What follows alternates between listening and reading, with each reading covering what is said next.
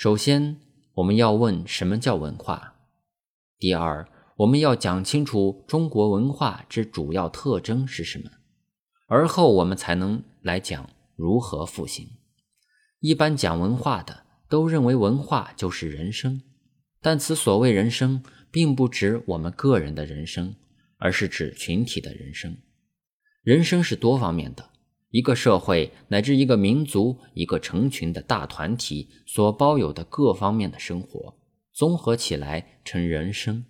也就是文化，文化这两个字本从英文翻来，在西方有了一个新观点，便会创造一个新名词。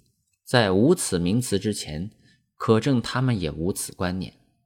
我们译的文化二字，英文是 civilization，此字从希腊文变出，大意是指一种偏近城市生活而可互相传播者而言。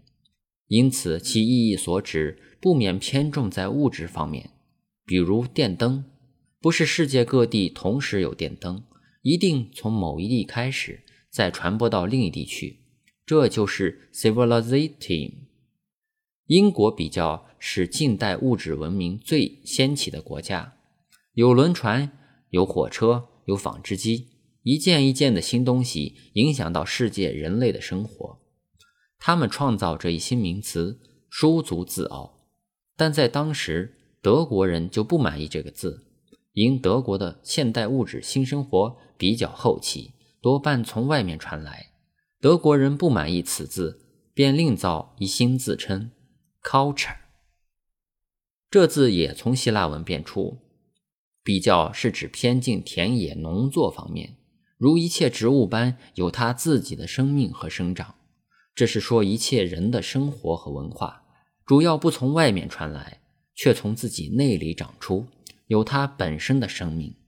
这两字流传到中国，我们把 civilization 一字翻作文明，把 culture 一字翻作文化，这两字也可通用。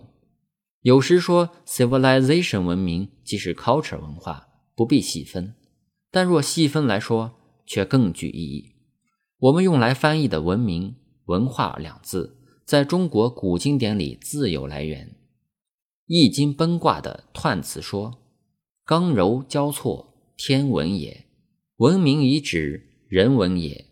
关乎人文以察时变，关乎人文以化成天下。”小戴《礼记·乐记篇》一云：“情深而文明。”可见文化。文明、人文这三个字，本出于中国古经典，但用来翻译近代西方兴起的观念，却恰相符合。现在先说中国人如何讲人文。说文上说：“物相杂，谓之文。”那文字正如现代白话说花样，人生是有种种不同的花样的。如有男人，有女人，这就是天地生人一大花样；又如有年老的人、年轻人，这又是人生中的一花样。天地生人，只生的一个一个人，但人却从此种种花样中来化成一个天下。天下便是人生之最大群体。人身群体不由天生，乃由人自己化来，如家庭与国。与天下，这都是人类文化中自己化成的。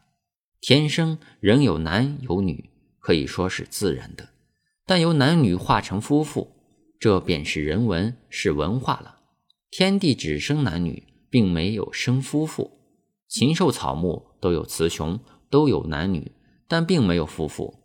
男属刚性，女属柔性，所以说刚柔交错，天文也。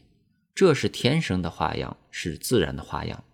人类根据这一自然花样来化成了一对对的夫妇，又从夫妇化成为家庭，再扩大的成为国，为天下。这些不是自然，而是人文。但人文究从自然中演出。唐时没有了男女，试问何从有夫妇？我觉得中国古人创出这人文文化两字。是有一套极深的观念在里面。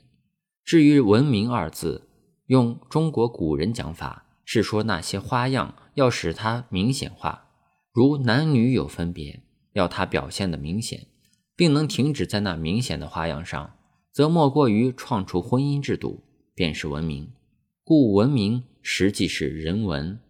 小代理说：“情深而闻名，是说男女情深，那夫妇关系便更明显。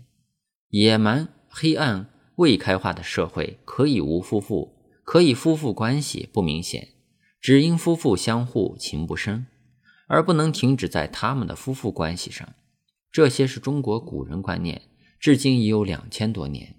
我们可以说，西方有西方人的观念。”即其想法和看法，中国有中国人的观念、想法和看法。从这些观念上、想法和看法的不同，慢慢就形成为东西方文化之不同。刚才讲过，文化一观念是近代西方一个新观念，因为 culture 这字乃是近代西方新创的字。也可以说，从前的西方人只知有政治、经济、军事、外交、法律。以及宗教、艺术、文学、哲学等一切，但对人类大群体的生活没有一个涵盖一切的名词，像文化，亦即是没有这观念。到近代，西方人才开始有文化一观念。